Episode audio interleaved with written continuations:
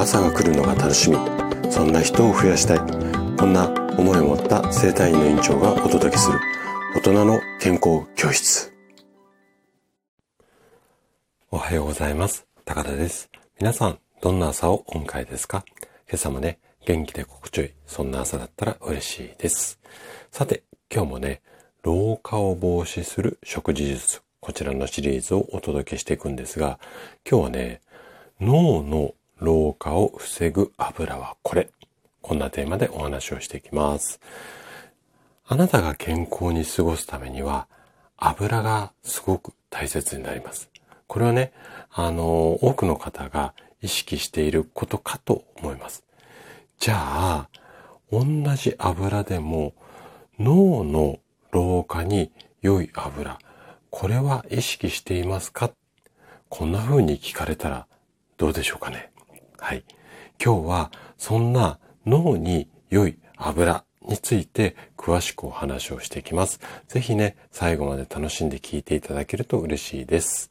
じゃあね、早速ここから本題に入っていきましょう。体にね、良い油をとって脳に栄養補給できれば、いわゆるあの認知症、中でもアルツハイマー認知症、これを予防することができるようになります。じゃあね、一体体に良い油ってどんなものかっていうと、これはね、糖質制限とも絡みがあるんですが、糖質制限なんかでもよくこの油紹介されてるんですけども、ズバリね、ココナッツオイルなんですね。で、じゃあなんでココナッツオイルいいのかなっていうところをこれから説明するんですが、ちょっとね、難しい説明になっちゃうかもしれません。なので、できるだけ噛み砕いてお話はするんですが、もし分かりづらかったら、ちょっとレターとかでね、質問いただけると嬉しいです。で、まずね、脂質、油ですね。この性格を決めるのは脂肪酸って言われるものなんですよ。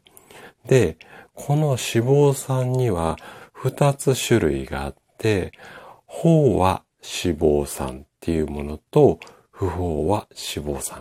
この2種類ですね。飽和と不飽和がありますよ。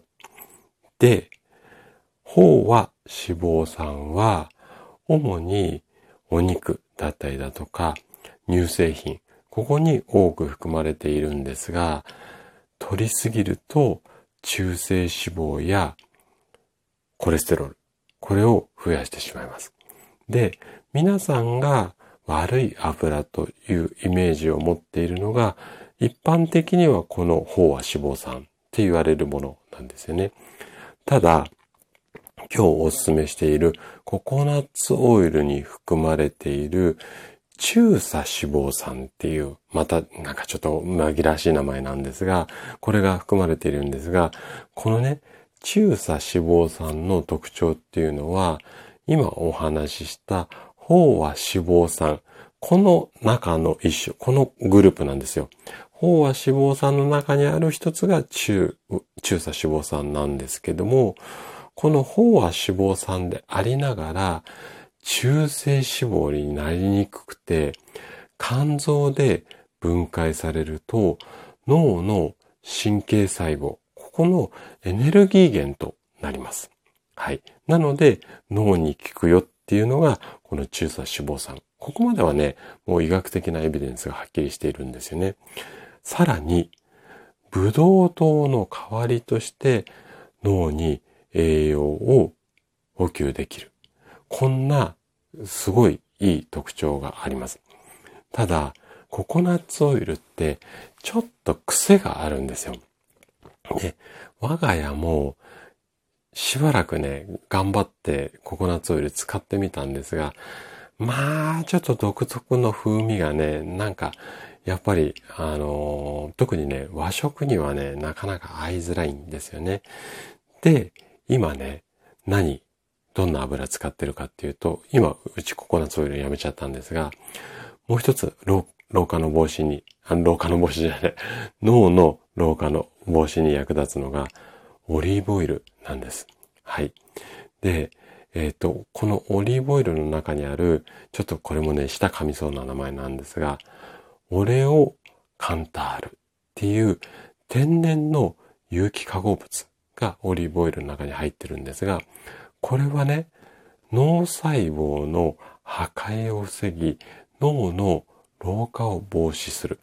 こんな働きがあるっていうのが最近の研究で分かってきたんですよ。なので、うちはココナッツオイルだとちょっとね、癖が強かったんで、基本オリーブオイルで料理をするようにしています。はい。なので、まあね、ココナッツオイルが一番理想的なんだけど、ちょっとね、うん、なかなか難しいなっていう方は、オリーブオイルも意識されるといいかなというふうに思います。はい。脳のね、老化を防止したいっていうのはね、ほんとね、皆さん誰でも早く老化したいと思う方はいらっしゃらないと思うので、ぜひね、今日から油意識してみませんか？はい。ということで、今日も最後まで聞いていただきありがとうございました。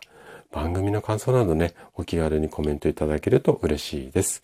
それでは明日の朝7時にまたお会いしましょう。今日も素敵な一日をお過ごしください。